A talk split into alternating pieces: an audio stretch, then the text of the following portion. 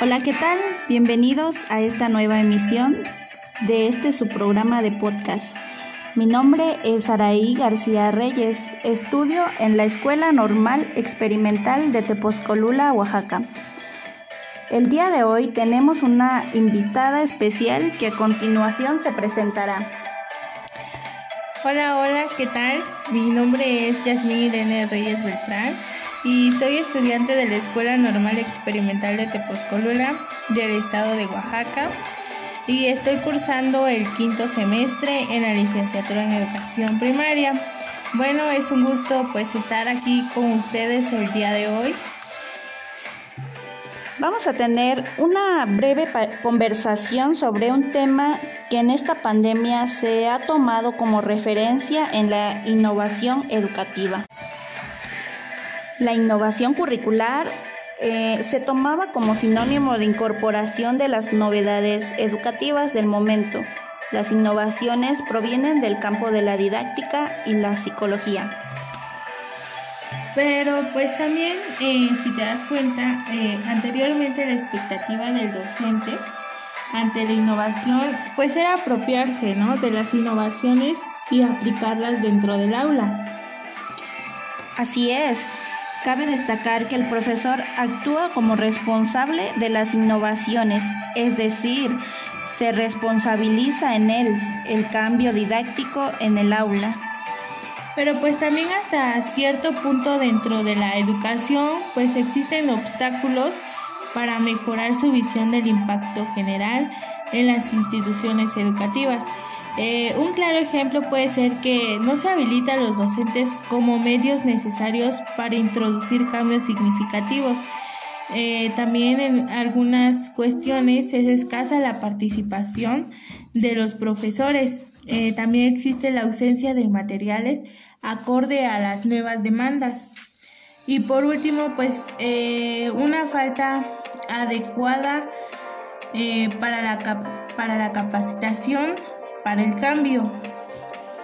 Así es, Yasmín. También hay que mencionar que los retos que se enfrentan los docentes en torno a la innovación del currículo son de gran importancia. El primero de ellos es el nivel de competencia de los profesores en el empleo estratégico de las innovaciones en espacio de aula, la compatibilidad con sus concepciones educativas y también los enfoques pedagógicos previos.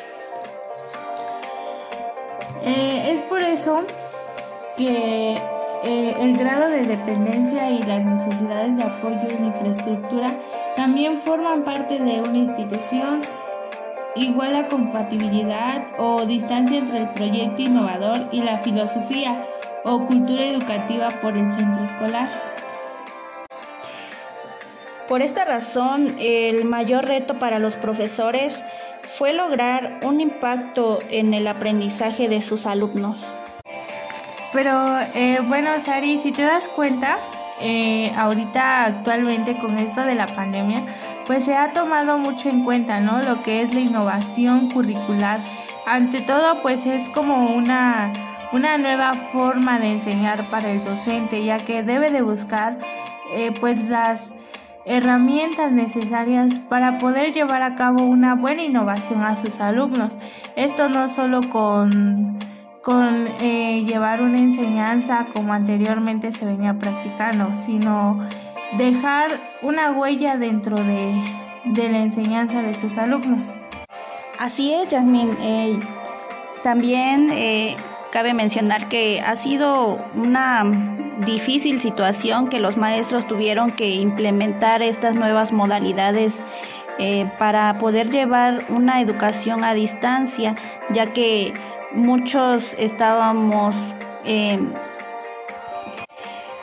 estábamos acostumbrados a estar en una institución recibiendo clases y eh, al llegar la pandemia es se vino a modificar y vino a cambiar toda nuestra perspectiva que teníamos sobre la educación y, el aprender. Eh, creo que ha sido una gran innovación desde implementar las clases virtuales hasta eh, las modalidades o las plataformas en donde se envían los trabajos y se recogen. Ha sido una gran evolución que han tenido los maestros al aprender estas nuevas técnicas de enseñanza. Pues bueno, hasta acá nuestro punto de vista. Eh, esperemos que les haya gustado y pues si tienen alguna otra opinión sobre este tema, pues háganoslo llegar, ¿no? Para así eh, conocer sus puntos de vista. Así es amigos, nos vemos en la próxima.